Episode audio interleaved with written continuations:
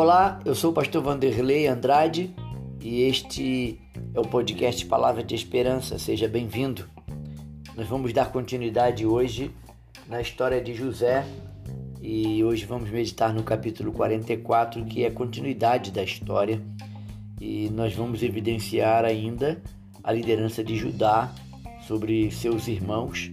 Mais uma vez, José vai ser generoso e manda encher os sacos com muitos cereais e mais uma vez coloca o dinheiro de volta para que eles percebam que é graça de Deus sobre a vida deles. Isso causa um constrangimento e na verdade José está é, trabalhando aos poucos para se revelar a seus irmãos no momento certo. É, isto me lembrou Lucas 6,38, onde Jesus diz: Dai e ser-vos-á dado boa medida, recalcada, sacudida, transbordante, vos deitarão no vosso regaço, porque com a medida que medides, vos medirão a vós também. Um outro texto que me vem à memória é Provérbios 11, versículo 25. A alma generosa prosperará, e quem dá a beber será descedentado. Ah, uma lição que eu aprendo é, desse episódio e olhando para a palavra de Deus é que nosso Deus é generoso. Seja generoso, aprenda a ser generoso. Deus mostra pela sua forma, seu caráter, sua maneira de agir com cada um de nós. Deus, em sua palavra, diversas formas, revela-se como um Deus generoso, um Deus que ama abençoar. Abençoe pessoas, é um privilégio poder abençoar outras pessoas. Uh, embora José já estivesse pronto para perdoar seus irmãos, ele ainda dá um último susto nos seus irmãos quando ele devolve e ainda coloca no meio dos cereais eh, que ele está levando, havia vendido para levar para Canaã, para ao encontro do seu pai Jacó e sua, toda a sua parentela, é, ele ainda arma uma situação para ver como estava o coração dos seus irmãos com relação a seu irmão Benjamim. Eles seriam solidários? Há um teste aqui nesse capítulo 44.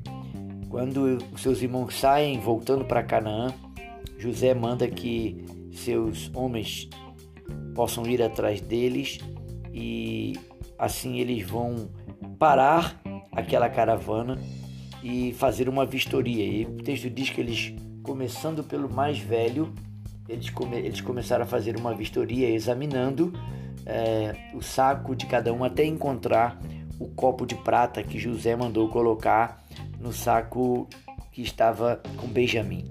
A estratégia de José é observar eles estariam dispostos a sacrificar a sua vida, a vida de seu irmão, ah, oferecendo assim liberdade para seus irmãos.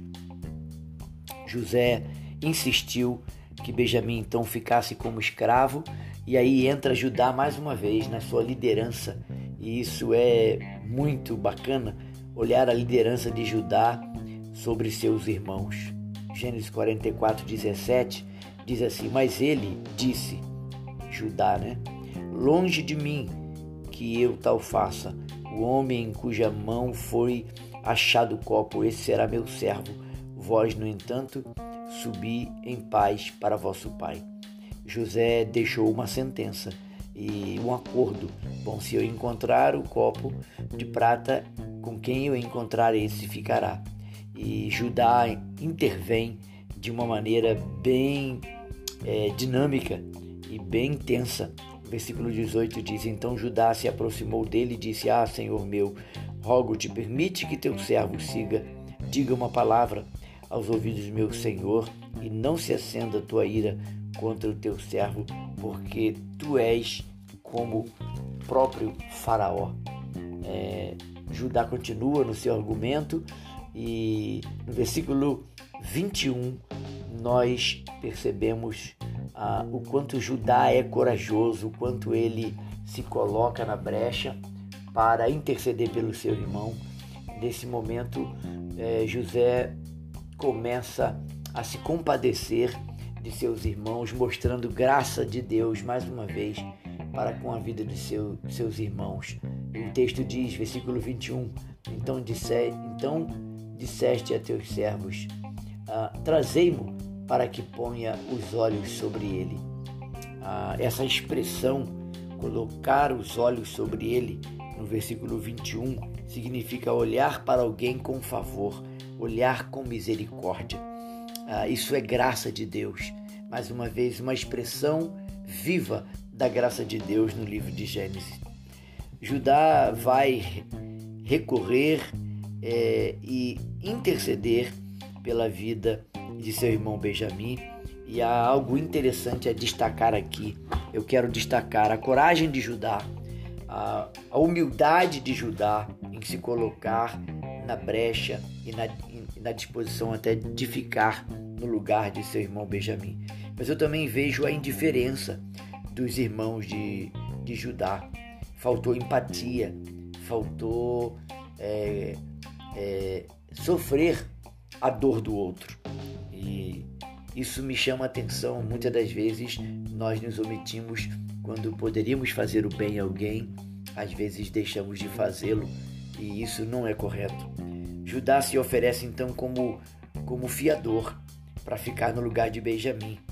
Ah, aqui eu vejo uma coragem em Judá. Judá ele era um homem de verdade. Judá ele se mostra aqui como uma espécie de ancestral de Jesus, porque ele se oferece como oferta vicária de si mesmo em lugar de Benjamim.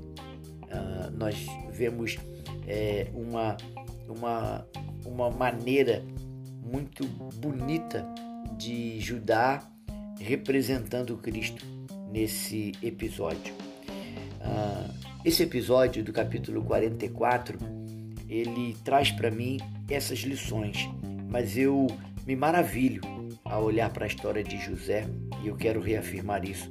Estudar o livro de Gênesis e entendê-lo é muito importante para a compreensão de toda a Bíblia. Lutero disse isso.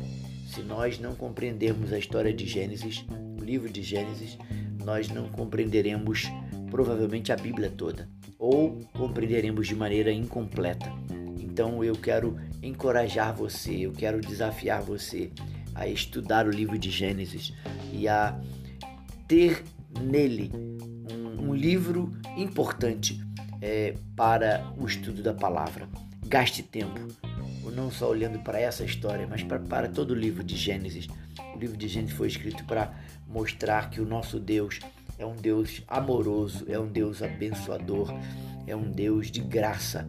E eu quero é, encorajar você com este episódio, lembrando que Deus nunca nos abandonou, nunca vai nos abandonar. Nele nós podemos confiar, nele nós podemos depositar a nossa esperança. Deus abençoe sua vida. Tenha sempre esperança e até o próximo episódio.